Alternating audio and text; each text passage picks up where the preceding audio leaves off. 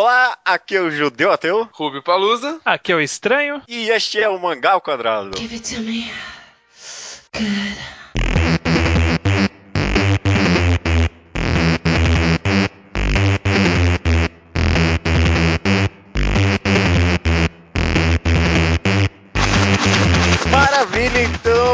Rubio Estranhos, estamos aqui no Mangá ao Quadrado de número 131 e estamos fazendo um tema muito pedido, muito esperado, muito Lendário. lendário, censurado, convencido, mas finalmente... ca- Tabu. Tabu. Mas finalmente vamos falar de hentai, cara. Olha só que maravilha. Oh.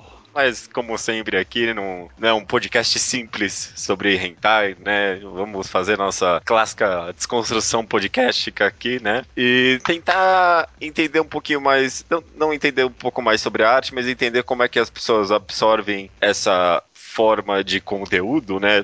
A discussão é justamente essa. Será que hentai pode ser considerado arte? Será que hentai é algo pra gente absorver além de somente sexualmente? Há alguma coisa a mais ali, né? Será que a gente deve procurar por alguma coisa a mais, né? É uma pergunta bem filosófica e bem complexa. Vamos ver como é que vai rolar esse programa. Seja o que Deus quiser. Seja o que Deus quiser, cara. Mas tem onde. onde... É, é, o que engraçado é o judeu ateu falando isso. É, Por quê? Seja o que Deus quiser. Seja que der, cara. Neste momento, eu acho que eu estou torcendo até por isso. Mas antes de falar sobre hentai especificamente, sobre definições e tal, vamos falar um pouquinho sobre pornografia e sexo em geral no, no, no nosso cotidiano, né? Na nossa vida, como é que a gente shop... Na nossa vida, não vou falar nada, né? Então, Não, é, não, não, não vou chegar perguntando aqui como vocês conheceram pornografia. que vocês? Com que frequência, né?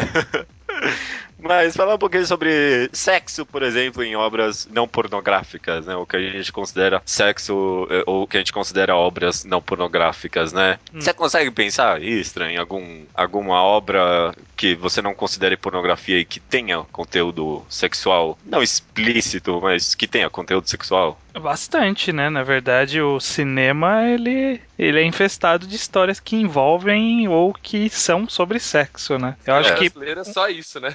algumas brasileiras bastante, é bastante sobre isso. É, recente eu não vi, mas eu sei que é sobre, que é o Ninfomaníaca, por exemplo, Uhum. que ele é sobre sexo. E mais antigo, por exemplo, Calígula. Já viram Calígula? Não, mas já ouvi falar. Então, é sobre a Roma e tal, e tem a putaria de Roma. Uhum. Então, Ci- Cisne Negro, né? Filme que, tem- que tem fortes cenas sexuais, né? é, não é tão forte Não é assim. tão forte, tá bom, vai. Mas tem, né? Tem, tem também. Acho que em outras mídias é bem fácil a gente pensar, né? aham, em obras que tenham conteúdo É, sexual. Você vê, você vê que não 50 tem. tons de cinza. é, é, mais ou menos. Você vê que não tem tanto precon- preconceito nas outras mídias como tem no mundo dos mangá e anime e tal. Tipo, se tem sexo na, em alguma outra obra, normalmente é considerado algo normal ou bom às vezes. Uhum. Ou a- que quer ser adultinho, ah, tem sexo, não é de adultinha. Eleva, né, a obra como algo mais maduro, né? Mas se vê em livros, em filmes, séries, ter sexo é algo normal. Uhum, uhum. Algo como parte de- da experiência de qualquer ser humano, né? Uhum, Sim. com certeza. Mas e mangás? Vocês conseguem pensar em algum mangá não pornográfico que tenha ato sexual? Pega pum pum pum pum, tem pra Pum caramba. Pum tá? tem, por exemplo. Pum Pum tem, né? Foi um que eu pensei aqui também. Vocês conseguem pensar em qual seria o objetivo do, do Não. ato sexual em Pum Pum, por exemplo? Ah, o primeiro é sobre crescimento, né? Não vou falar qual, É, não sei tem, tem bastante. Tem, tem bastante significado, na verdade, né? Já diria o Frank Underwood no quote mais repetido nos últimos meses, o quê? de que tudo é sobre sexo, Tudo é sobre sexo, cara. exceto É. sexo, que é sobre Aham. poder. Então, na verdade, o, o sexo é uma parte intrínseca da vida humana, né? Uhum. Faz parte. Se ela não tem, né? Se ela não tem, né? É Vida humana. É, Pois é. Então, ela ser utilizada como um recurso de roteiro é bem comum e pode ter vários tipos de mensagens. No caso de Pum Pum, vários, vários sexos têm mensagens diferentes, né? O Ruby comentou vingança. Vingança, o sexo por vingança como submissão, né, como imposição de poder, é algo que até que pensei que existe bastante em outras obras, né? Shamu, acho que ninguém aqui chegou a ler essa obra, Eu mas li, li, li. você chegou a ler? Li o primeiro arco só.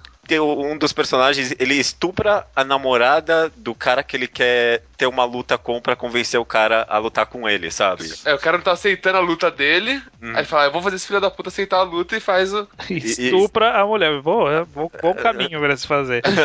Caralho.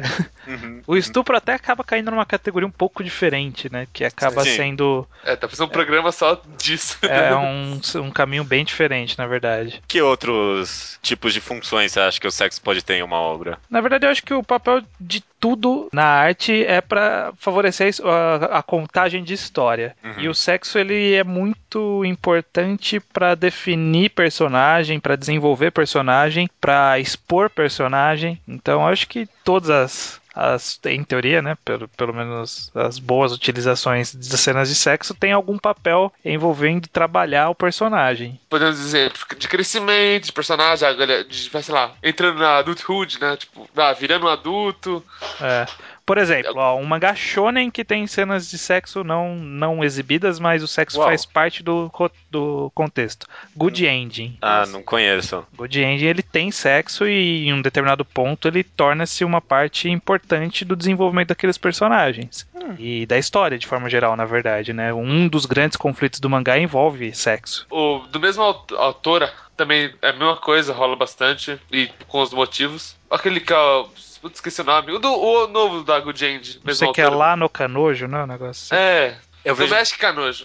Isso. eu vejo sexo utilizado, não no mangá, mas acho que até nas obras, em um sentido bem geral, como uma função de linkagem máxima de dois personagens, sabe? Tipo, literalmente no sentido de que aqueles dois personagens são só, sabe, estão unidos pra sempre, no sentido meio, até meio que romântico, sabe? Gantz tem isso, sexo é utilizado bastante pra, tipo, ah, agora esses dois personagens estão juntos pra sempre, sabe? Mesmo Pum Pum tem um pouco disso, né? Emanon, eu lembro, é, é aquele Sazori Emanon lá. Tem uma parte que os personagens têm sexo e isso representa uma linkagem entre os dois, né? Dessa é, função. é, uma, essa... é uma forma simples de você exibir intimidade, né? Uhum. Você representar É, que que é, é intimidade máxima, né? É. Física. Que é, tipo, é, é o máximo do romance entre. Não, romance romântico, né? Mas o máximo. Acho que intimidade é a palavra certa. É, é mesmo. intimidade. Eu acho que é intimidade. Não é nem de romance, mas de intimidade. Tem, claro, as outras utilizações, né? Como a gente falou, mas essa é uma simples, é uma bem simples de se Sim. Mostrar. Mas tem, tem outras funções também, né? Só pra continuar dando um exemplo aqui, acho que sexo acaba usando, sendo usado bastante, principalmente nos mangás como forma de comédia, né? Tem o Eti que não tem sexo claro assim, né? Mas ele meio que brinca com a noção de não ter o sexo, né? Por exemplo. É, brinca com a sexualização. Ou, ou sexo explícito mesmo. Gantz é outro bom exemplo, que uma obra que tem bastante sexo, o, o, ah, o ato sexual é usado bastante como comédia, sabe? Durante o mangá. Molester Man também um pouco. Então acho que, pelo menos aqui, a gente consegue concordar que o ato sexual não, não é algo que impede ou que de- eh, diminui a obra, né? Ao contrário, pode enriquecer outra, né? Ela melhora de, de de Como, qualquer como qualquer ferramenta, mal usado fica ruim. Como Uhum. qualquer coisa por aí. qualquer outra pois ferramenta é. narrativa. Só que aí a gente entra na pornografia, né? Que tem o ato sexual e só por ter o ato sexual a gente já definiu aqui que não deveria ser subestimado ou que não deveria ser negado, né, a- o valor como arte, né? Só pela existência do ato sexual. Aí que entra na questão, né? Não, só por Aí, conceito. pela existência do ato sexual, Uhum. não. Sim, claro. É, vai uma questão mais profunda aí, no caso da pornografia, envolvendo intenção e, e tudo mais. Exatamente. Você tem alguma definição de pornografia aí, estranha? Eu não tenho escrita, mas a, a definição geral de pornografia é a, a exibição né, de um ato sexual com Uhum. o objetivo de causar excitação sexual ou satisfação sexual. Né? Sim, Isso é pornografia. É, claro. Não, porque alguém pode pensar, representação sexual, pornografia. Não necessariamente, né? Não necessariamente. como a gente acabou de demonstrar. Mas ah, com certeza a chave está na segunda parte da, da definição, né? Com o objetivo de causar estímulos sexuais no espectador, né? No leitor, no qualquer Sim. que for. E, a- e aí cabe uma separação, né? Porque as pessoas podem dizer, por exemplo, que a cena do sexo de pum-pum, sei lá, por exemplo, pegando um exemplo que a gente citou aqui. É, ah, ele também tem o objetivo de causar alguma coisa. Então, causar algo não, necessariamente separa a pornografia da, da arte. Uhum. Mas nesse caso específico, as cenas de Pum Pum e as cenas de vários outros mangás que a gente citou não tem o objetivo da satisfação sexual. Pode causar, o pessoal, o pessoal pode olhar e ficar. Como qualquer coisa do animadão, mundo. como qualquer coisa do mundo, mas não é intencional. Cai, cai naquele negócio de intenção Então. do autor, do papel da ferramenta e tudo mais. Então, mas talvez seja, não seja tão simples assim falar que Pum Pum ou qualquer outra obra não tem a intenção de causar estímulos sexuais nas pessoas. Será? A- alguém olhou pra aquilo e pode. Nossa, é muito difícil com Pum Pum, né? Mas alguém pode ter olhado pra aquilo e, e- e ter ficado excitado. Aquilo poderia ser pornografia pra aquela pessoa? É, não, não sei. É- Essa é uma definição mais complicada, eu acho. Acho, que vai na segunda layer do, de, de que é pornografia, que é, é a parte do contexto. Tem a ação e o contexto. Mesmo em pornografia normal e coisas. Às vezes não é a pornografia em si que excita a pessoa, mas o contexto que ela é inserida. Então, às vezes no Pum Pum, vai, a primeira lá cena que é. Não para dar spoiler, mas familiar, a pessoa se excita com isso. É o contexto de sexo em família. Uhum. Então, pode ser que sim. Pode ser que sim, mas eu acho que ne- nessa nossa separação aqui de pornografia de arte é mais uma questão saindo do realizador do- da, da obra do que do receptor da obra. O receptor da obra pode achar qualquer coisa pornográfica. Pode- ser- o cara pode ficar feliz com um corpo sendo perfurado. Tem gente que gosta disso, sabe? Tipo, com um cadáver com fiando uma espada no cadáver, tem gente que fica excitado com isso. Acho que o exemplo bom é, sei lá, fetiches com pés, sabe? Uma foto de um pé. Nada É, pra mim, muito pode obrigado. Mas tem gente que, nossa, pés, puta que pariu, meu. sim, exatamente. Justamente. então, aí, nesse caso, a definição de como a pessoa vai utilizar vai na cabeça da pessoa. Mas É. até aí também, quem fez falou: Eu adoro pés, eu quero espalhar meu amor por pés. É, esse é um, um outro papo que a gente pode puxar mais pra frente, que, eu- que, que eu queria falar justamente. Que é, é que eu não sei se a gente vai estar atropelando ou voltando muito nos temas. Mas se a gente voltar, por exemplo, no. Pegando filmes, por exemplo, em que apresentam cenas de sexo. Até que ponto. ah, acho que até cabe nessa discussão.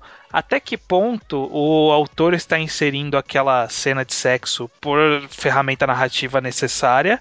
E até que ponto ele está satisfazendo algum fetiche dele, alguma coisa assim, sabe? Tipo, o cara pode estar simplesmente colocado por porque ele acha que, tipo, eu quero fazer uma cena de sexo, eu tenho uma atriz bonita aqui, eu vou fazer uma cena de sexo. Porque sim, sabe? Por exemplo, azul é a cor mais quente. Que As meninas que gravaram lá tem uma cena de sexo de não sei quantos minutos, sabe? Tipo, muitos minutos da cena de sexo lésbico. E fala que, tipo, tá, quer mostrar intimidade, tudo bem, mas precisava de tanto assim, sabe? E aí parecia que era uma coisa meio que do cara. diretor, sabe? Ele queria fazer uma cena longa e tal. Pode ser com intenções artísticas ou não, é uma coisa bem complexa isso, né? Então, E o mesmo pode se aplicar às outras obras aqui, mas o Pum Pum, como é que a gente sabe que o cara não tinha intenção de transpor alguma fetichização dele ali, ou de, de fato, querer excitar o leitor? é, o, o hentai, de forma geral, até que ponto o cara tá fazendo pras outras pessoas ou ele tá fazendo pra ele? É um- Principalmente acho que no negócio que quando é Japão, você vê muito disso que é os caras fazendo algo que eles gostam. Eu gosto disso, eu gosto- de moer, eu gosto de menininhas moer sendo tentáculos.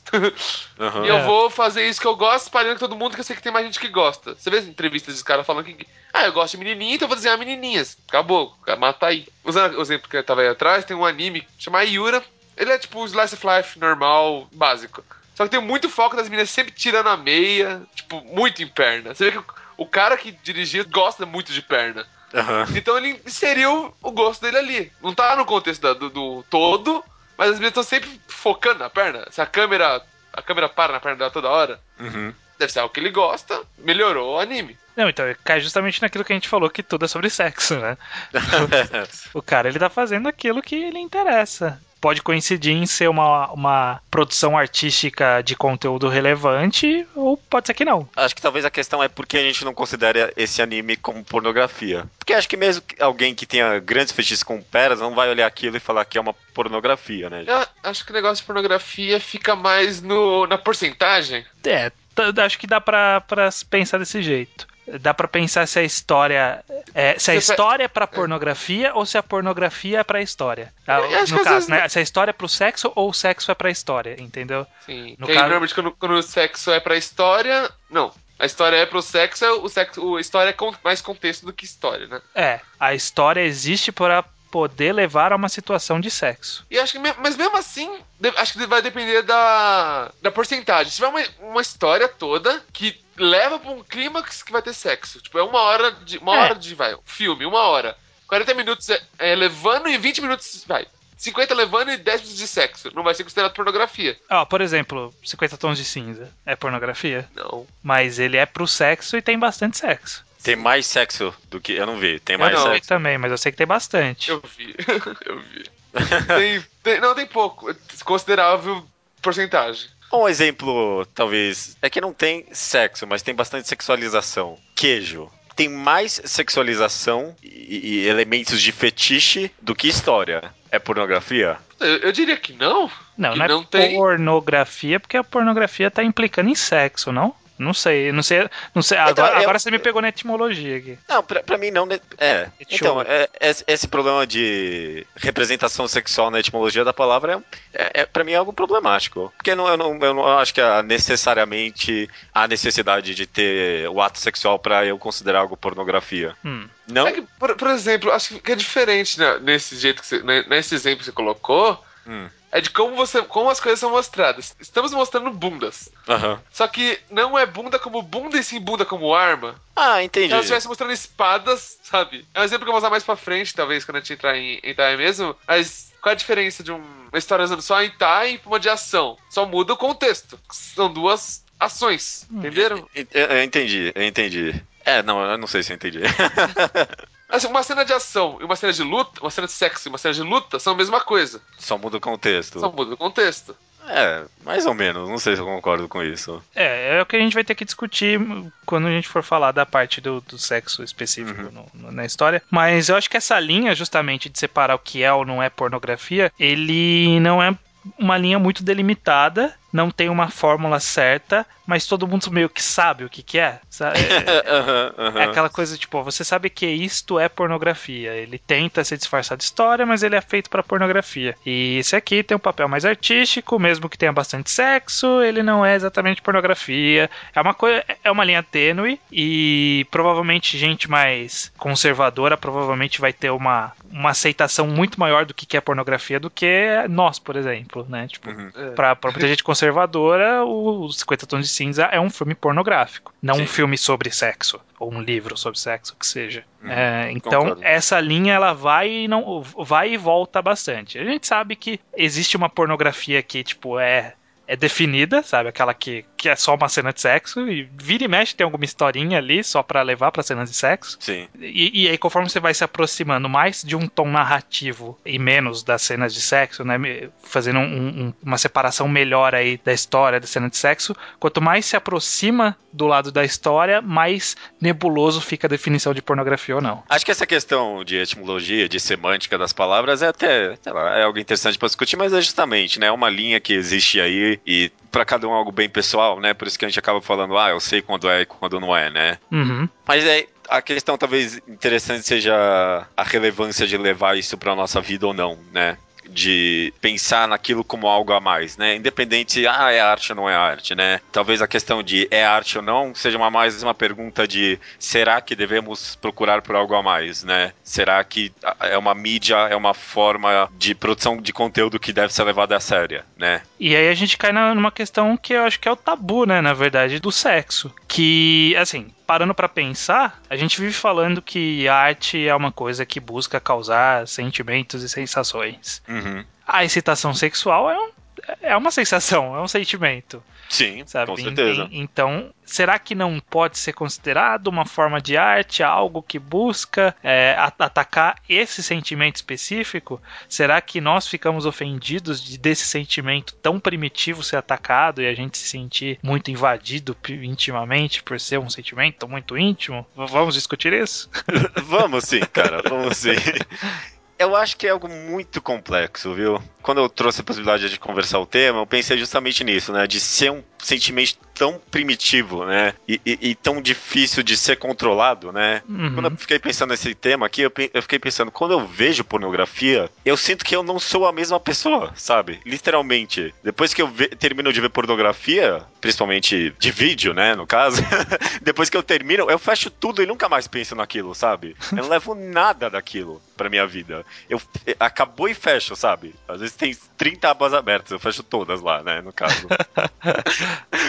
Quem Mas- nunca, não é mesmo? É, exatamente, cara. Mas é, eu tenho. Vocês têm essa sensação também? Tipo, não é nem você mesmo mais vendo aquela coisa? Talvez. Eu, eu- é porque assim, as duas grandes forças que movem o ser humano é a sobrevivência e o sexo. E o né? sexo? Aham. Ele, ele acaba sendo uma coisa mais. Eu não sei se chega a ser inconsciente ou não, mas acaba sendo que uma parte é guiado pelo inconsciente, sabe? Tipo, é- não é bem inconsciente, né? Provavelmente algum, algum hormônio que é liberado no sangue aí, algum, alguma Uhum. coisa que o cérebro libera, alguma substância que o cérebro libera, que provavelmente faz você ter uma, uma noção um pouco diferente da realidade, sabe? Mudar um pouco a visão. Sim, sim, justamente. É, é, é aquela coisa da mulher que faz sexo e depois fala, ai meu Deus, o que, que eu fiz, sabe? Porque na hora ela tava pensando de um jeito diferente. Justamente. Mas indo por. Você fala de primitivo?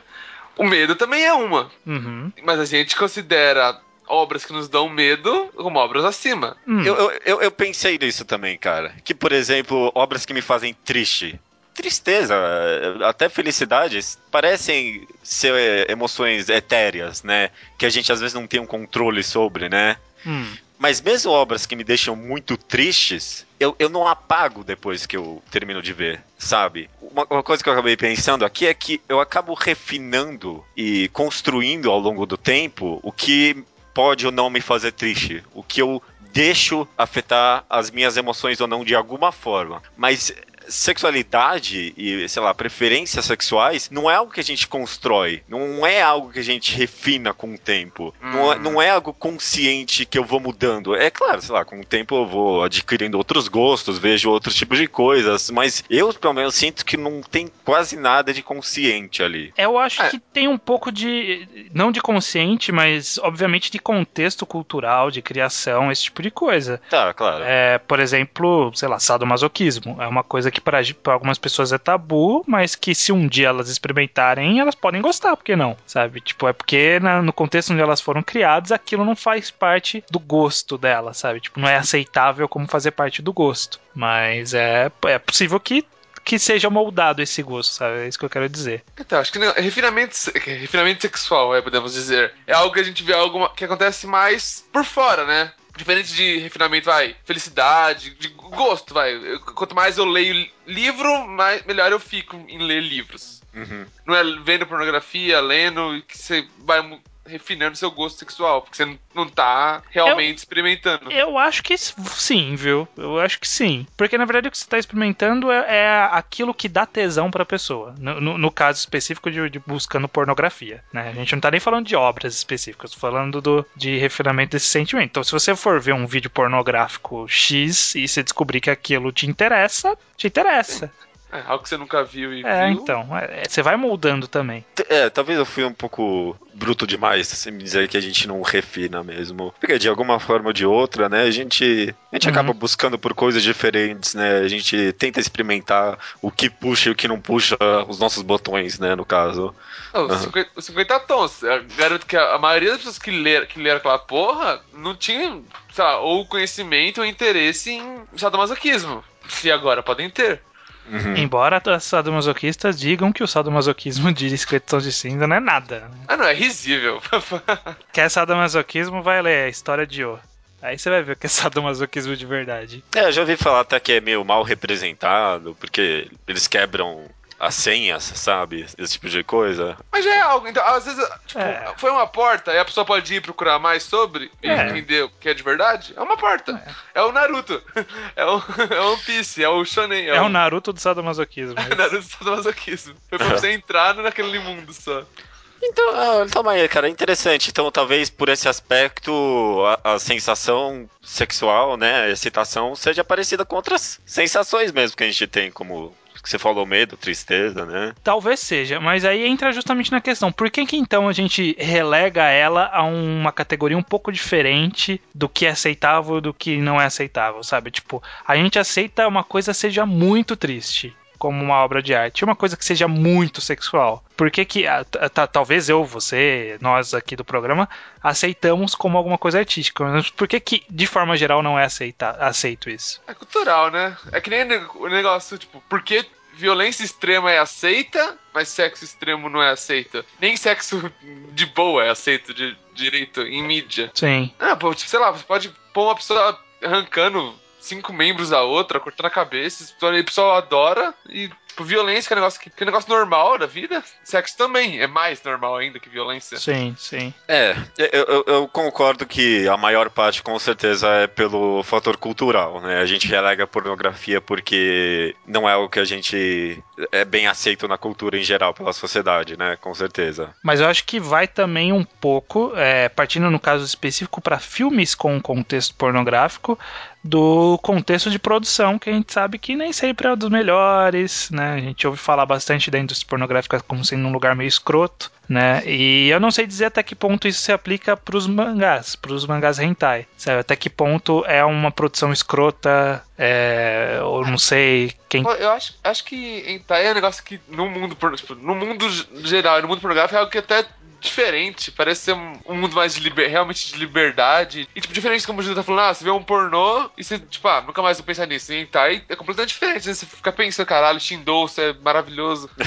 Você É. tem favoritos e tem ah, autor, e normalmente são aut- autores muito bons. Até que você, você, todo hentai que você pega um autor hentai e joga ele numa revista shonen sem nem, ele normalmente faz um puta trabalho. É, com, Uhum. com certeza. Já falando sobre hentai, no caso, então, né? Sobre essa diferenciação. De- deixa eu só terminar pu- pu- puxar Diga, um- uma, diga, uma, diga. uma- com uma explicação do que eu penso que talvez tenha ocorrido. É que assim, no caso de produ- qualquer produção artística com conteúdo sexual, parece que se for pegar no começo, nos primeiros filmes que tem com produção sexual, você vê que tinha mais história, embora tivesse sexo, tinha mais história. E conforme o tempo foi passando, foi se diminuindo a história e foi se estabelecendo cenas de sexo específicas, sabe? Tipo, o cara chega e aí é uma cena de sexo, aí pula pra outro lugar, é outra cena de sexo. Enquanto não era bem assim no começo. Talvez seja uma coisa de, de sendo moldado pelo próprio público, sabe? Tipo, a galera foi percebendo que a galera ia mais pros filmes que tinham mais cenas de sexo. E eles. E essa indústria tá preocupada em fazer dinheiro e foi aumentando não só a quantidade de cenas, como, tipo, as coisas que são feitas, sabe? Tipo, sei lá, tripla penetração, sabe? Porque o pessoal quer ver coisa extrema. Aham. E talvez nos man... aí o que aconteceu? Precisou-se de atrizes especializadas que aceitavam fazer esse tipo de coisa, e aí separou-se as atrizes artísticas das atrizes pornográficas. No caso dos quadrinhos, não existe essa separação, não tem uma, uma atriz, sabe? Tipo, não precisa achar alguém que é boa de interpretação e que aceita fazer dupla penetração. Aham. Você pode fazer uma personagem que contém esses dois. E aí eu acho que a gente cai numa discussão justamente se o hentai consegue fazer isso, né? Eu talvez seja essa discussão que você queira puxar. Sim, justamente, né? Se, o hentai consegue ultrapassar Entregar essa linha, né? artisticamente alguma coisa. De ser algo além, com certeza. Eu acho que lo- logo de cara, se você pensa em alguma coisa que difere o hentai da pornografia padrão, audiovisual no caso, né? A arte é, é o, é o grande primeiro aspecto, que nem o que o Rebeca tinha falado, né? É, Você pode pegar um autor de hentai, que nem é o caso do autor lá de Shogeki no Soma, né? Toshi. O Toshi lá e meter ele na Jump e você nunca talvez vai adivinhar que ele é um autor de hentai. Tá, você pode talvez até adivinhar, sabe? Mas... É um ele- chute. Ele, ele dá pistas. Ele Sim. dá pistas, mas Enquanto a- esse caminho pra atrizes pornográficas é bem mais difícil, né? Pra diretores pornográficos, por exemplo, sei lá. Se é que existe isso. Eu tava pensando de, do porquê um autor hentai normalmente se dá bem. Porque, tipo, o que eles fazem normalmente é, é personagens e interação dentro deles. Só. Uhum. E quando você passa isso, tipo, tipo, ah, uma obra mainstream e tal, ele já tem tipo, um básico forte. Tipo, criar, criar design de personagem. O cara faz bem. Que é o que ele tem que fazer, tipo, ca- cada capítulo ele tem que ter, vai, de dois a mais. Mínimo dois personagens. Então cada obra dele tem que ter dois personagens, ele faz muita, ele sabe fazer character design bom. E assim Hum. vai. O Toshi. O Toshi você vê que ele tem um design legal. Sei. O O Great, mesma coisa. Co- começou em hentai, e é um dos melhores traços por aí. Yatsu, o cara de Yatsubato começou em hentai. Eu, eu acho que no final do dia o, o Hentai ele consegue entregar conteúdo, sim. Já, já pensava bastante nisso, mas a obra que eu, de Hentai que eu recomendei aqui, que é Tough. É, nossa, como é que era o nome? Fragile and Tough. Fragile and Tough, ela me fez pensar bastante sobre isso, porque é uma obra que, obviamente, tem mais conteúdo sexual do que história, mas ao mesmo tempo consegue entregar emoções e me fazer refletir no final, sabe? Eu não, tipo, eu não fechei aquilo quando terminei, eu não, eu não, tipo, fechei e fui embora, sabe? Eu, caraca, mano, que história incrível, né? Ah, Não, isso é incrível, mas eu tipo, vou ser, vou ser o cara que vai discordar aqui. você não, não, não acha que, no, no aspecto de que a- o ato sexual em- reflete uma história, não? De alguma forma? Ah, eu acho que não nessa história. Aí que tá. Pelo menos nessa história eu não vi isso. Na verdade, assim, eu não sou muito conhecedor de hentai. Nunca fez parte da- do conteúdo que eu consumia, nem, nem como leitor de mangá, nem como consumidor de pornografia. Mas dos poucos que eu conheço que possuem uma pornografia relativamente forte, nenhum soube entregar tão bem assim uma história. O mais próximo que chegou disso, e ainda assim vocês sabem o quão longe é, foi My Balls. Pra mim foi o mais próximo de entregar uma história, e ainda assim a gente sabe o quão longe ele está de entregar uma história. Ou não, será? É, é bom, My Não, Balls, Balls é bom. é, é My muito Balls bom. é interessante, digamos. Ah, não sei, não sei se é porque. Acho que foi. Eu, eu consigo pensar em vários tipo, autores que entregam bem. Hum, mas o que, que vocês en- entendem por entrega bem? Me, me expliquem, me vendam os rentais aí, porque eu não sei o que, que, que o autor consegue fazer pra entregar bem, porque pelo menos Fragile and Tough, por exemplo, eu não vi o que, que o judeu viu. Pra mim foi um- um- uma desculpa pra mostrar um sexo de uma mulher amputada. É isso, sabe? Tipo, é, fiz uma desculpa, mostrei uma mulher amputada fazendo sexo e acabou a história. Eu não sei se é porque. porque acho que falta. Com... Fragile Tough é do Shindo? É. Ah, tá. Eu não sei se é porque falta contexto do autor aí nesse caso. Não, Se você vê as outras obras dele, que ele tá sempre experimentando. Não parece que é experimentação de tipo, vou fazer por fazer. É, mas até aí não tem- a culpa é da obra, a culpa não é minha. Não, eu, eu, eu acho que Fraudulent Tough é uma obra que entrega bem história. São, sei lá, tem 30 páginas, é bem curto, mas mesmo um espaço tão curto de história, ele conseguiu construir dois personagens interessantes, com profundidade, nas, sei lá, 15 primeiras páginas, na primeira metade, ou, ou nem isso, será? Menos. Teve, teve muito mais cenas de sexo. Teve- foi menos. menos páginas. Sei lá, um terço era a história. Sei lá, finge, um quarto, que foda-se que seja. Você não conseguiu, nem naquele primeiro um quarto, entender personagens? Não, Foi eu uma entendi boa construção. Não, não, ele mostrou quem eram aqueles personagens, mas até aí, será que é, é só, só isso basta? Não, Tipo, ele não, apresentou dois personagens e mostrou eles fazendo sexo. Tipo, e aí? Mas pra mim, na, na- naquela história, a sex, o sexo era a culminação da história que veio antes, sabe? E, e- e de como aqueles dois personagens conseguiram se entender a ponto de chegar naquele momento e, e o que a- a- aquele cenário representa pros dois, sabe? Eu achei que teve havia bastante profundidade pra ser analisado naquela cena, principalmente nesse sentido de é, submissão ou não submissão, sabe? Sobre consentimento e tal. Eu achei que foi uma história bem bonita, sabe? Eu, eu, eu, eu gostei. Não sei. É isso, é, isso, é que eu tenho pra falar dessa obra, por exemplo. Eu acho que não é tão difícil de fazer, sabe? Eu acho que tem, tem várias obras que conseguem fazer isso bem. Eu concordo. É como o sexo e, e o antes. É, é contexto. Tipo, contextualiza muito bem o que tá acontecendo. E acho que é, é uma entrega de, história diferente do que a gente trata como história de uma normal. Vai, eu tô com o Google aberto aqui. Vamos falando o nome aí que eu quero ver se tem mesmo. Ó, Sou Seidoman. Procura as coisas. Sou Seidoman. Quem? Tô pegando aqui. Não, mas fala o nome, porque no podcast as pessoas não vão receber o link que Ah, você sim, vai passar. sim. Eu tô pegando o nome direitinho aqui. Douman Seiman. Douman Seiman. Dolman Ele entrega Seiman. uma- Ele Tá. entrega umas coisas. Por algum motivo eu já abri a página e disse, ah, é o cara de Nickelodeon. Sim, é o cara de Nickelodeon. Ele, ele tem bastante hentai. É. E, e a mesma, as mesmas. Os hentai dele vai na mesma ideia de Nickelodeon. Então, tipo, ele entra uma coisa muito diferente. É, mais Nickelodeon é legal. O Nickelodeon eu gostei. Tinha Arnold lá, você curtia. Não. Ah, que bosta. Ai, Caralho, a gente já fez essa Vai piada. escatar, Hugo.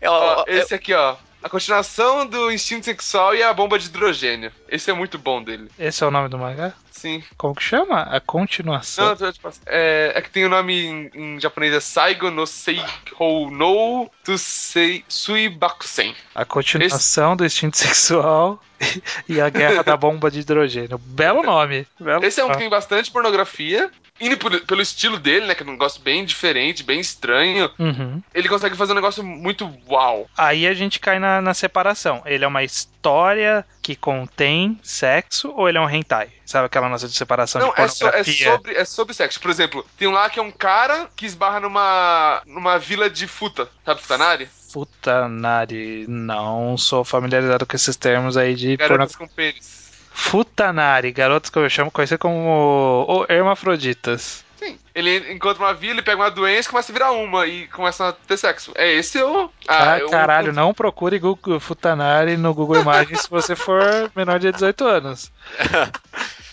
Eu, eu- eu não trouxe muitos exemplos, mas acho que a palavra-chave que você deu aí, Ruby, com certeza é contextualização. Porque é que nem você comentou antes, Tran, que provavelmente antes pornografia tinha mais história e foi acabando tirando a história com o tempo pra se focar só no sexo, que é isso que as pessoas querem nessa cultura imediatista e blá blá blá. Porque a produção do hentai é muito mais barata do que da pornografia, por custo de, que nem você falou, modelos, filmagem e tudo mais, né? Só o cara desenhar e usar a imaginação dele que o a, a atriz e os atores ali vão fazer o que eles querem, né? Então, o, o cara, por conta de ser uma produção barata, tem a possibilidade de fazer o que ele quer. E por meio disso, ele contextualiza o que ele quer e, e entrega o fetiche que a, que a pessoa imaginar, sabe? Uma vez o- você me perguntou, Rubio, se eu leio hentai sem ser traduzido.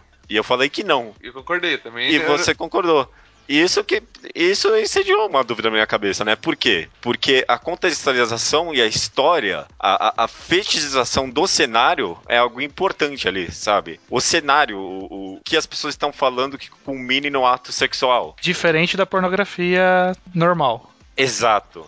E Exato. quando a gente fala, acho que quando a gente fala- também fala pornografia normal é aquela, tipo, bem cortada, só sexo. Que ainda existe pornografia, tipo, porno chanchada das vidas. Não, É. exa- exatamente. O Ho- que- Hoje em dia são encenações pra fingir que são reais. Essa é a moda.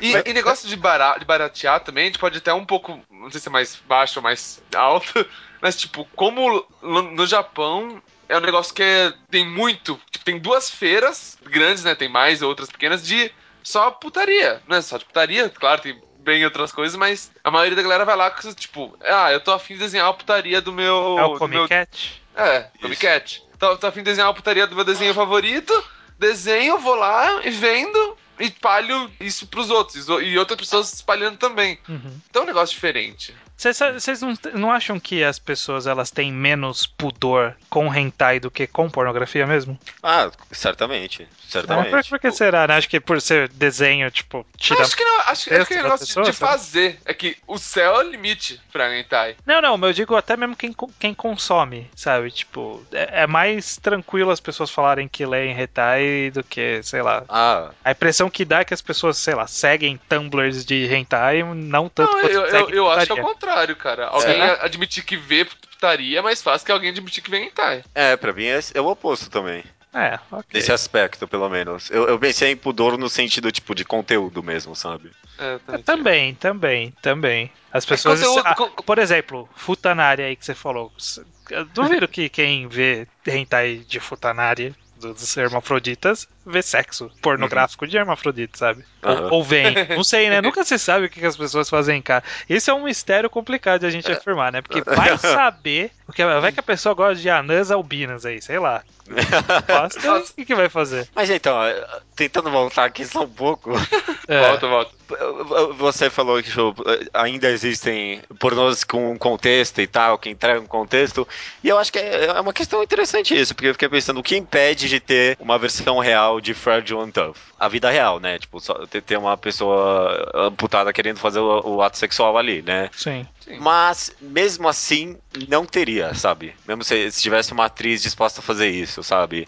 Não teria, justamente porque a gente comentou, né? Que tenta se negar a história, tenta só entregar o ato sexual, né? Mas, na realidade, nada impediria, né? Acho que assim, se, se fosse tipo, um filme disso, seria algo bem indie, porque culturalmente a gente não tá. O mundo não tá preparado, o mundo bosta. Uhum. Mas eu não vejo tão difícil acontecer. A Talvez questão- não, não agora, mas daqui a alguns anos. E a questão é por que não acontece, né? Porque i- isso aí tá in- intrínseco a como a mídia é produzida, que a gente comentou no começo, né? É uma mídia mais barata e é uma mídia que, por conhecimento, entrega contextualização, sabe? É, você E entrega é, todos os fetiches possíveis, na verdade, né? Eu acho que, que uma das grandes vantagens da mídia do hentai é que dá pra fazer um, sei lá, pornô com E- E- ET sem ser tosco, sabe? Sim. Tipo, se fosse Mas numa faz o que pornografia quiser, real, seria tosco. O E desenho, dá pra fazer da o hora desenho tem os o poder da representação e tal, que a gente já falou em outras coisas, que nesse caso dá pra ser utilizado a favor da pornografia.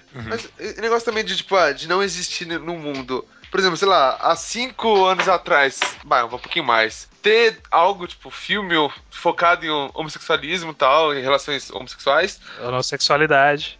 difícil de pensar, é difícil de achar. Hoje em dia, porra, qualquer lugar que você abrir, tem festivais só disso, tem blo- blockbusters só disso já. Uhum. Então já é algo mais aceito. Então tá andando a passos de tartaruga, mas tá andando. É, tá, tá tão, tão tartaruga que você chamou de homossexualismo. Sim. É, Tá Desli pensando deslize aqui, aceitável, deslize aceitável. É, e, e- e é isso aí, cara. Os caras conseguem entregar vários fetiches porque é, é barato de produzir. E, e acho que é uma questão aí de também eh, da, da capacidade de quem produz, sabe? Porque, que nem você falou, eu nem sei se existe diretor de pornô, sabe? Eu, eu, eu também não sei se existe isso, sabe? Uhum. Porque. Deve ter, né? Alguém tem que dirigir. Algu- ou, ou não, só- às vezes alguém só filma e acabou, né? Porque não há nesse, muita. Tá Então, dirigindo, aí, tá aí- aí tem a, a linha entre algo ruim e algo bom. Não, e, e justamente porque pra filmar aquilo não há muita necessidade de uma habilidade técnica, sabe? Em teoria também. Você pode fazer. Você pode pôr uma, uma GoPro no pau e brincar.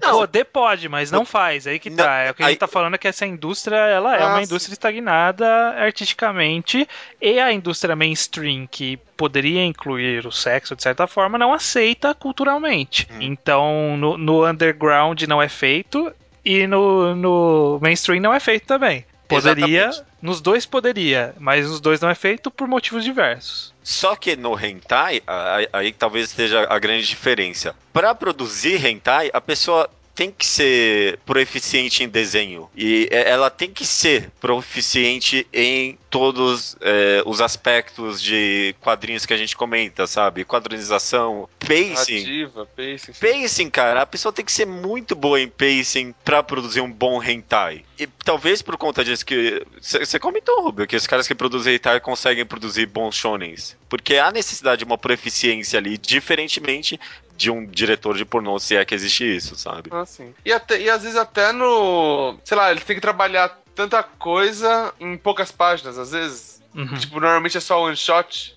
Hum. Tem os que fazem coisa, mas. E aí, sei lá. Pode, pode ser mais balls, quatro volumes. Seis, né? Sei, sei lá. Fechar uma história em 20 capítulos sempre, às vezes dá uma proficiência pro cara em fazer relações rápidas. Sim.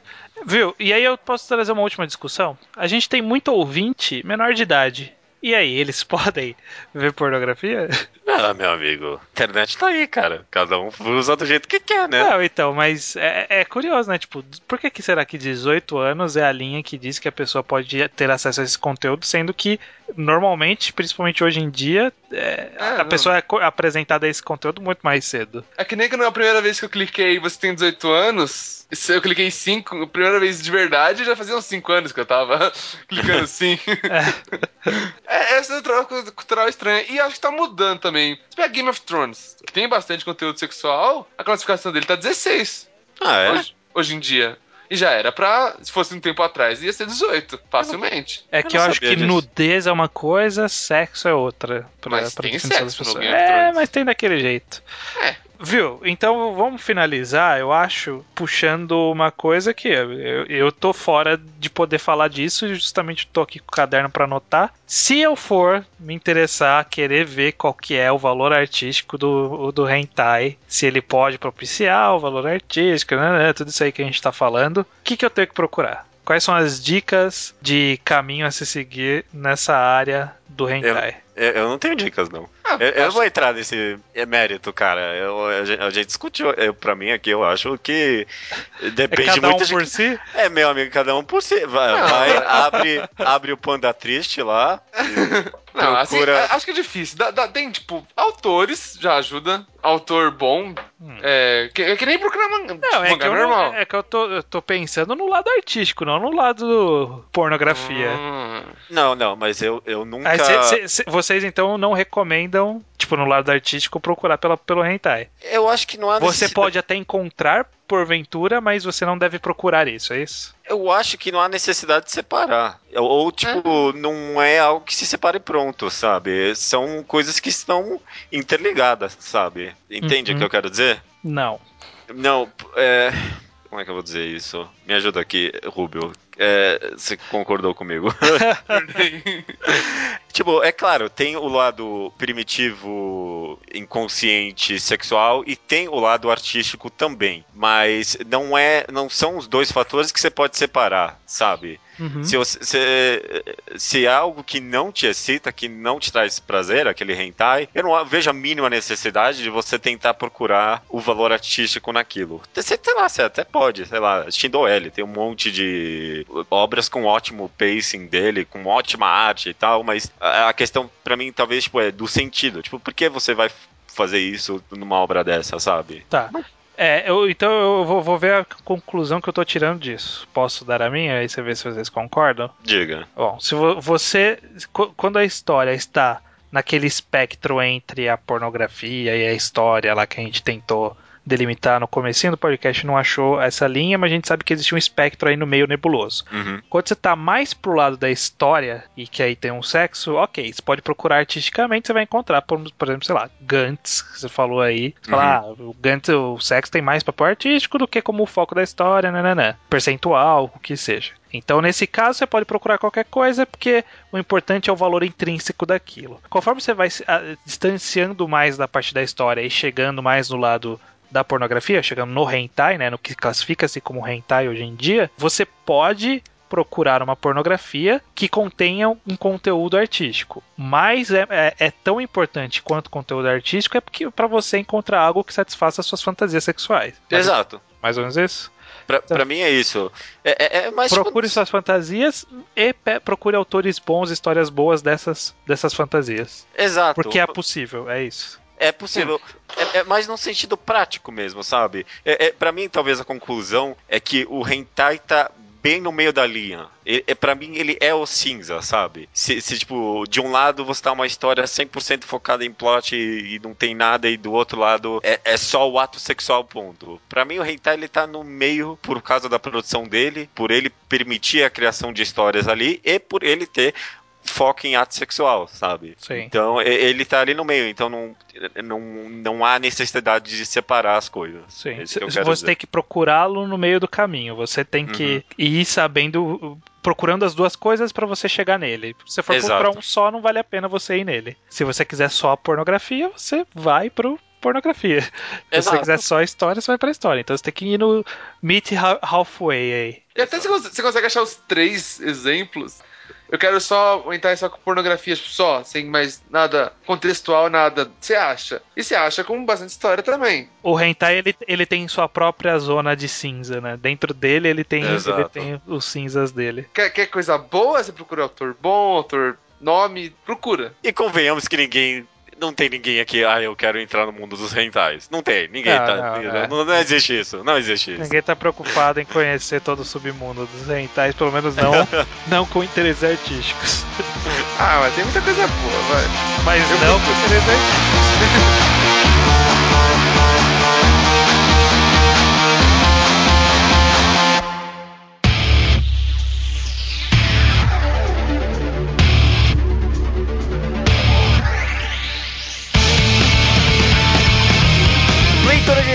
Estranho.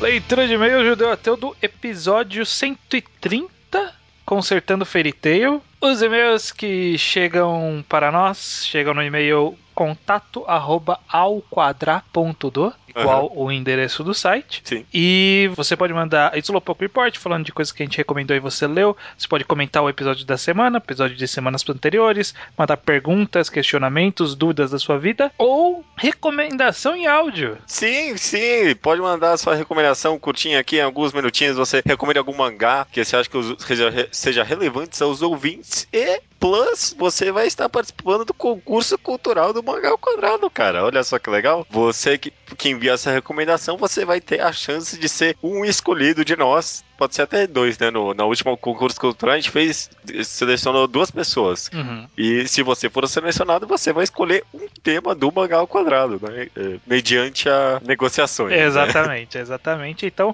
mande seu arquivo em áudio, pode ser MP3, pode ser qualquer formato que seu celular ou seu computador gravar. Manda pra gente que a gente vai A gente avaliar. gosta, e é legal. E é legal. É, um comentário rápido, Judeu, que é um pedido que eu não costumamos fazer esse tipo de pedido, mas eu acho que é relevante nesse caso, que todo mundo sabe, o Mangá ao Quadrado como podcast está no iTunes, Sim. e seria legal, seria de bom tom da parte de quem usa o iTunes e ouve o Mangá ao Quadrado por lá, que fosse lá e desse uma avaliada no Mangá ao Quadrado. Pode ser sincero, não, não tô pedindo cinco estrelas, mas se acha que merecemos, pode colocar. Aham. Mas avalie que aí ajuda a ter mais visibilidade dentro da- daquela ferramenta que é bastante importante. Não é nem pela grana, a gente só quer chegar em um público maior. É, só isso. mesmo. Exatamente. Maravilha, então. Vamos para a sessão Slowpoke Report aqui, como você já comentou, coisas do passado. O Sávio Carvalho Siqueira leu Puto, recomendação que a gente nunca fez, aliás, né? Mas ele leu. E quer saber se um dia terá um mangá enquadrado sobre. Pode ser, pode ser É. uma boa sugestão é até. uma sugestão boa, vamos avaliar isso daí.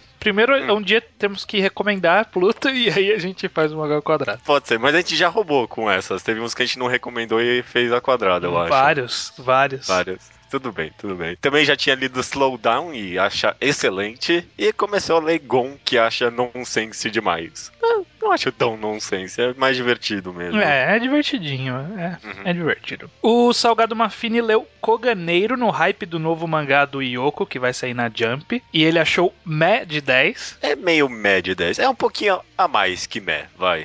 Eu acho ele ok, eu acho bacaninha, É assim, ok, tipo, é. uma historinha legal, pô. Uhum. É que na época era um big deal, porque, porra, era o Yoko na Jump, né, sabe? Tipo, Pois é. então... É. A gente tava mal empolgado, eu lembro, na É, época, então, aliás. Foi legal, foi legal. Ele quer sa- saber também o que estamos achando, no caso, o que você está achando, porque eu não leio, dos Sim. capítulos recentes de Centauros Warriors. Melhor saga do mangá até agora. Nossa, muito boa, muito boa. Terminou até um pouco. O último capítulo encerrou a saga. Eu achei que terminou um pouquinho anticlimático. Mas a saga foi tão boa que eu nem me importei, sabe? Nossa, foi tão divertido e interessante de ler aqueles personagens naquela situação. Bem legal, bem legal. ok, ok. O Diego C. Castro leu Rita Rita. E disse que valeria só pelos desenhos do autor, é muito bom mesmo. Também leu Inocente, muito bom mesmo.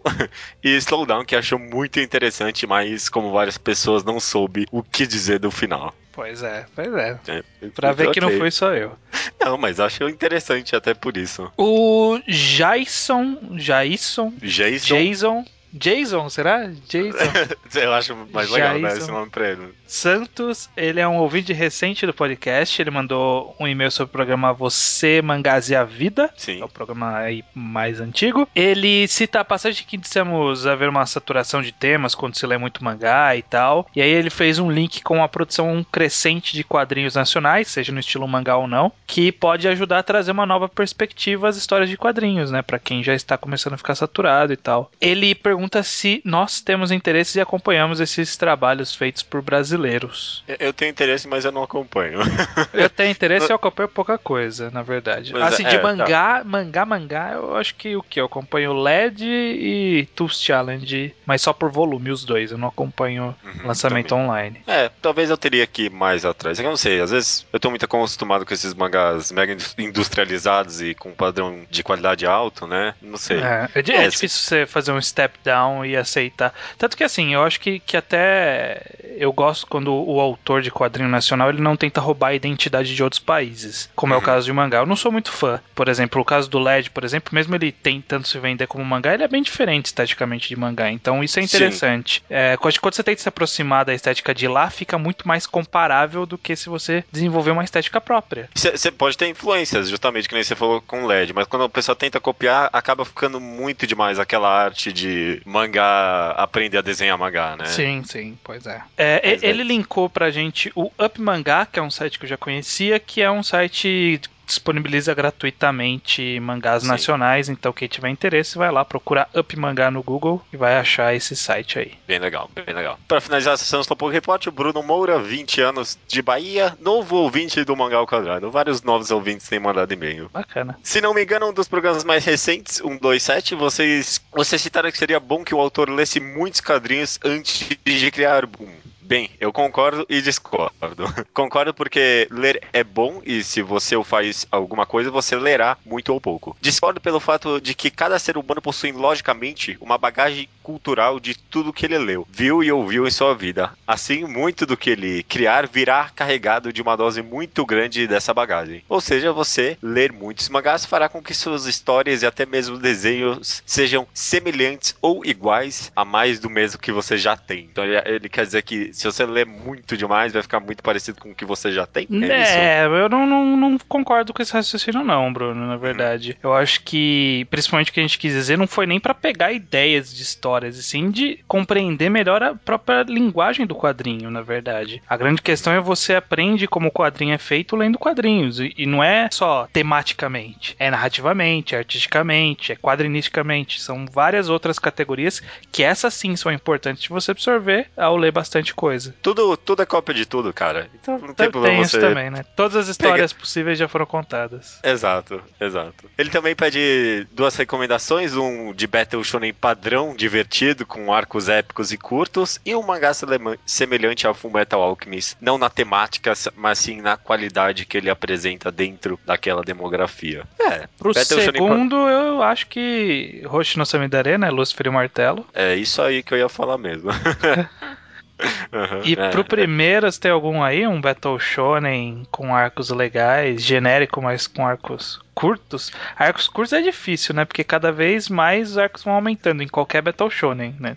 Ah, por enquanto, Boku no Hero tem apresentado arcos bem curtos mesmo. Ele tá tendo um É. torneio agora e eu acho que só teve uma batalha que durou mais do que um capítulo, que foi do protagonista justamente. Então Sim. acho isso bem interessante e até relevante. É, é um caminho a se seguir. Eu acho que po- pode ser, pode ser. Hum, Boku no Hero Academia. Eu acho bem legal, tá divertido hoje em dia. Vamos lá, então, comentários e e-mails do último programa, Consertando Uhum. o Fairy de fato. Começando com Sidney Mendes, que sugere um Consertando Dragon Ball. Então, é, Ok, enquanto ok. o Naraki sugere que o judeu leia Cavaleiros do Zodíaco pra fazer um Consertando de Cavaleiros do Zodíaco também. Ah, não, vocês estão de sacanagem. Que eu vou ler Cavaleiros do Zodíaco pra fazer um consertando do Eu Cavaleiros acho do que você Zodíaco. devia ler. Eu acho que você Não. devia ler pelo contra-exemplo. Vo- você vai odiar tanto Cavaleiros do Zodíaco que vai ser bom pra sua vida, sabe? Tipo, você vai, você vai achar um ponto de antagonismo na sua vida, sabe? Puta que pariu. Eu acho que, Eu, acho já- que é eu, já- eu nem li. Eu nem li, eu já odeio esse negócio. Então. Quantos, quantos volumes tem É bastante, mas lê rápido. Ele era meio. A narrativa dele era moleza de ler. Você, você lê Eu- rápido. Eu vou, eu vou pensar, eu vou pensar agora, tá bom? É, ok, mas eu acho que ó, o Sidney que sugeriu Dragon Ball, acho que Dragon Ball não tem tantos problemas assim pra merecer um consertando, não. Tem, quem quer saber de criar uma enquete do lado do blog pra perguntar qual é o próximo consertando? Se todo mundo votar. Não, eu não vou falar Não, isso. não, Todo mundo vai votar. não vou fazer enquete nenhuma por- porque é Não, perigoso péssima isso. ideia. Felipe da Paz diz que faltou utilizar, utilizarmos melhor a ideia da Wendy ser o oposto do Zeref, o, o Rubio que deu essa ideia. E também poderíamos ter aproveitado melhor a parte política do mundo de Fairy Tail. É, sobre a Wendy ser o oposto do Zeref, eu acho que seria. Não tem que dar tanta relevância pra essa personagem. Ela- eu acho ela meio sem graça. E sobre política no mundo de Fairy Tail, foi bom que a gente nem lembrou, porque três mangás de sucesso já tentaram fazer isso e todos ficaram ruins. Bleach tentou, Naruto tentou e One Piece tentou, e nenhum dos três esse negócio de. Mag tentou também. e- Esse negócio de política não dá certo. não dá É, certo. não, tenta, te- tenta ser profundo em outro aspecto, não na política, que é, é um mundo louco que um dia você resolve que vai ter política nele e normalmente não dá certo isso. O Salgado Manfini, novamente, ele diz que só ficou meio jogado o papel dos dragões no mundo, né? Sim. E a ideia dos dragões Slayers virarem dragões deu a ele a, a ideia de fazer a magia do mundo de Tail vir dos dragões. E aí até poderia fazer um arco com a primeira mestra da guilda sobre isso, já que ela é um fantasma e tudo mais. O que eu acho uma péssima ideia, porque trazer a, a- a fundadora da Tail foi a Ah, ideia não. mais merda Foi péssimo. uma das sim. ideias mais merda, né? Porque teve várias, mas uma ideia merda do Mashima. Pelo amor de Deus, deixa a personagem morta. Mas essa ideia de toda a magia do mundo vir dos dragões não é uma ideia tão ruim. Poderia ser trabalhada, talvez. Essa é até que é uma boa ideia, sim. A Inês Barbudo diz que o Zeref poderia pegar ambas as missões, né? Que a gente comentou, tanto ele evitar que a Quinologia retorne, tanto para que invoquem ou adquirem o poder dele, já que tanto ele quanto a Quinologia são figuras que fazem parte daquela mitologia local, né? Porque no final a gente decidiu que o Zeref não ia atrás daquelas missões que invoquem ele, né? É, a gente ficou todo confuso nessa parte. Nesse final. Mas é, poderia, poderia ter manter os dois. Ela também acha que a Júvia poderia ficar com o rival do Grey no final, que Olha aquele aí. rival tratava bem ela, era gente fina, né? É uma boa, assim. É, o rival era apaixonado por ela e tal. Uhum, uhum. O Igor Guarese, ele diz o seguinte, que o mangá ficaria ainda melhor se o protagonista fosse o Rap e também Uhum. poderia mudar os dragões para peixes, assim o Rap seria o Fish Slayer. Cara, adorei, porque esse é o tipo de piadinha que tem em Fairy Tail mesmo. Eu acho que eu acho que ele poderia ser um Fish Slayer dentro do mundo de Fairy Tail normal, né? Não mudaria Fairy Tail. ou fazer um spin-off infantil que fosse com essa ideia. E aí a Olha gente só. lucrava duplamente com Fairy Tail. Olha, porque ele é cheio desses spin-offs merdas, né? Então, Fa- ok, é, faz um spin-off pra criançada, que nem todo mangá hoje em dia tem, né? Um spin-off pra criançada. É, com aquela arte horrível e sem graça, né? Naruto Genérica. Do, do Lee lá, você já leu Já, aquela merda? É muito ruim, é muito ruim. É pra criança, né? Ah, tudo bem, tudo bem. E aí, pra terminar aqui os comentários, o Antônio Cássio Justino dos Santos, ele conta que em Fairy Tail Zero, os fundadores da guilda, aqueles quatro lá junto com a menininha, aprendem magia com o Zerer. Então, Ai. a gente meio que teve a mesma ideia que o Mashima, só que não, né? É, é tá, tá, ai, Kawashima, tá bom, né? Será que eu vou ter que ler o universo expandido de Fairy Tail pra compreender todas as minúcias do mundo? Não, só assim, cara, é complexo demais. Ai, finalizando o e-mail aqui mais longo do Diego Secasso, 19 anos Fortaleza. Ele mandou um e-mail bem grande mesmo. Tivemos que fazer aqui uma, uns enxertos Cortada. específicos. Uhum. Por exemplo, ó, ele começa dizendo assim: Existe alguém que relê Fairy Tail e esse alguém sou eu. Parabéns e meus pêsames. Eu tinha os volumes lançados no Brasil até exatamente o final do arco do Oração 6, porque era até ele a parte onde eu achava divertido. Ok. Você ter na sua casa não é sinal que você precisa reler, né? Não, não mesmo. Mesmo. É, ele- seguindo aqui, ó, ele diz: Eu acredito que vocês exageraram na diminuição do Natsu no grupo. Eu também odeio o personagem, mas ele é um dos personagens que foram estragados ao longo da obra e não já nasceram ruins com ela. Não, não, foi, foi bom, foi bom, foi bom. Eu acho que a gente poderia ter. A gente foi até receoso demais. Poderia ter eliminado até o conceito de Dragon Slayer pra mim. Não, não, a Dragon's Den, Dragon Slayer é bacana. Mas é o que a gente falou, é que o problema do Natsu é que a gente ficou tão traumatizado com a existência dele como protagonista que a gente tentou afastar ele o máximo possível e ainda assim a gente foi legal de não ter matado. Ele É. tem que, tem que ficar feliz dele tá na história. Eu acho que foi a melhor solução foi essa mesmo. Tá, foi, foi bom, sim, foi uma boa decisão. Sobre os falsos Dragon Slayer, acredito que isso é um conceito bastante válido nesse mundo, porém sim mal utilizado. Quando existem pessoas com habilidades especiais, frequentemente alguns outros querem tomar posse desse poder, mesmo que para isso seja necessário criá-lo artificialmente. Em um mundo de pessoas talentosas como vocês apresentaram, algum mago das trevas sem dúvida pensaria em criar o próprio jeito de obter esse talento, mesmo sem ter nascido com, ou criar um exército de subordinados que o teria. Não, não, não. Acho que não, cara. assim. É, não, primeiro porque primeiro eu falo que os dragões ensinam, né? E aí, tudo bem, você até poderia ter aquele poder dentro, mas se um dragão não ensinou pra você, o que, que adianta? É, eu acho que. Eu não sei. Não sei se como Dragon Slayer faria mais sentido. Porque né, o que faria mais sentido nesse caso não seria criar Dragon Slayers artificiais, sim criar os, entre aspas, feiticeiros artificiais, sabe? Aquelas pessoas que conseguem fazer sem fazer todas aquelas firulas com a mão e tal, sabe? Ah, que, sim. a gente comentou, sim. que a gente comentou que a diferença do Dragon Slayer era essa, né? Ele não precisava fazer firula. Ele podia fazer direto o fogo lá dele, por Ele, exemplo. ele, ele fez isso, Mal. Ele já fez isso, na verdade, na história. Eu lembro que tinha depois os God Slayers e os Demon Slayers. Ah, é, então. Ele fez isso já, só que é tão ruim que nem dá pra entender. É, então. Eu achei que uma época ia começar a aparecer, tipo, os, os gods de verdade, né? O cara do fogo servia o deus do fogo. Achei que ia aparecer o deus do fogo, que nem os dragões, você sabe. né? Ah, esse, ainda bem que a gente esqueceu desse conceito, né? No, coisa. Puta que ideia de merda, né? God Slayer. Ai, enfim, que é o fogo que mais fogo que o seu fogo. É, mas era exatamente isso mesmo. É, e aí, seguindo aquele ele diz: Ao final, digo que compartilho da decepção do Mistogan ser revelado o Gelal. Alguém que põe todos da guilda para dormir instantaneamente e consegue invocar a magia mais legal de todo o mangá, que é uma besta demônio colossal de outra dimensão, Essa, era- essa página é muito legal mesmo. mesmo sendo um truque, já merecia o meu respeito. O quão decepcionado fiquei quando Mashima inventou todo esse lance do Gelal? Tão decepcionado quando fiquei quando colocaram no programa que ele seria o Zeref. Olha só. As explicações foram muito forçadas apenas para justificar um bullshit que por si só é muito ruim. Ainda é menos pior do que o Gelal, mas admito que passou muito perto. Porra!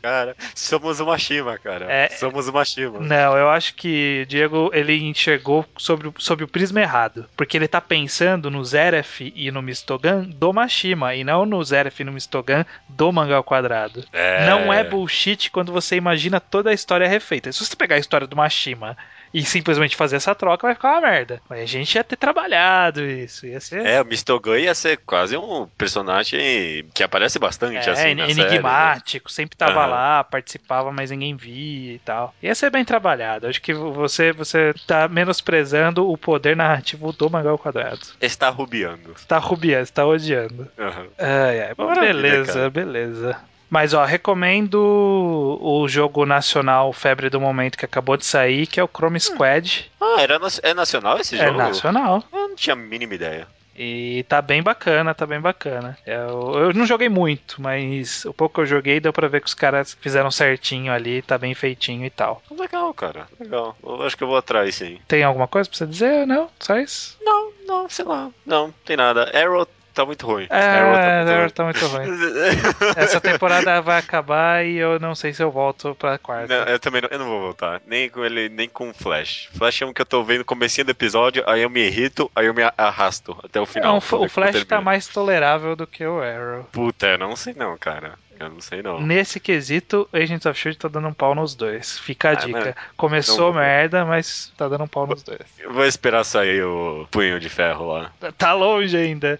Só no final do ano que vem. Que, que- qual vai ser antes? Ele ou. T- Tem tinha Je- mais um Jessica pra ver. Jones esse ano, e aí tem Luke Cage, e aí, É, punho de, e aí punho de ferro. Ah, tem uma série de heróis melhores pra mim, então espero eu. Tem, tem, mas Agents of Shield tá legal.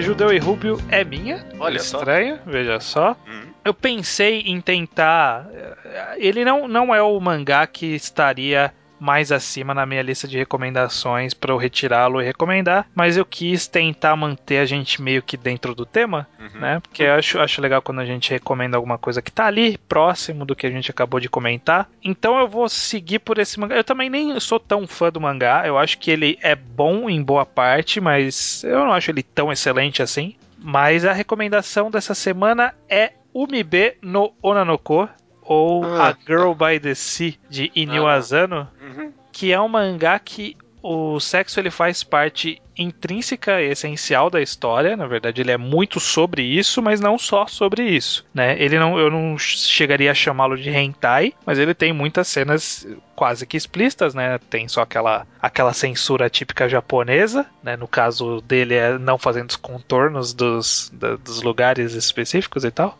Mas a história é sobre duas praticamente crianças, né? Tipo, sei lá, deve ter 13, 14 anos no máximo, que é um menino e uma menina, que eles descontam as suas frustrações do mundo no sexo um com o outro, sabe? Tipo, eles nem eram muito, muito amigos e tal, e aí eles, sei lá, se encontraram para isso, eles fazem sexo casual porque é isso que eles fazem. Só que o menino, ele é um protagonista de Inio Asano, né? Que ele é um, quase um pum-pum com um rosto, e a menina é uma menina meio estranha também. É, é, é, é uma história sobre esse relacionamento meio estranho dessas duas crianças e o sexo entre elas e tal, e o que, que isso vai resultar. Não tenho muito como explicar sem dar spoiler, porque são só dois volumes, é bem curtinho. Não é dos meus preferidos do Inio Asano, mas não é ruim, né? Então eu acho que. E, e como envolve muito uh, o conteúdo do sexo, cabe aqui nesse podcast. Vocês já leram esse? Eu tava esperando acabar e aí na época eu tava querendo ler, mas aí acabei nunca indo atrás de quando acabou.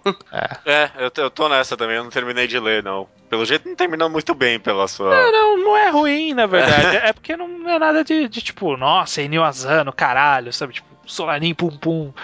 Uhum. É, é uma história, ok. É, é legal. N não desagrada. Eu só tô, tô tentando colocar as, as expectativas bem baixas, uhum. que é pra pessoa talvez se surpreender e gostar e tal. Porque não é ruim. Mas, tipo, não, não é. Não vai esperando o pum-pum do sexo, sabe? Tipo, é outro cara, outra história, outra pegada. Entendi. Boa recomendação. Boa recomendação, boa, então. Boa. Uh, e é isso. Só, só, falta dizer, né? Uma coisa. Até semana que vem. Até semana que vem.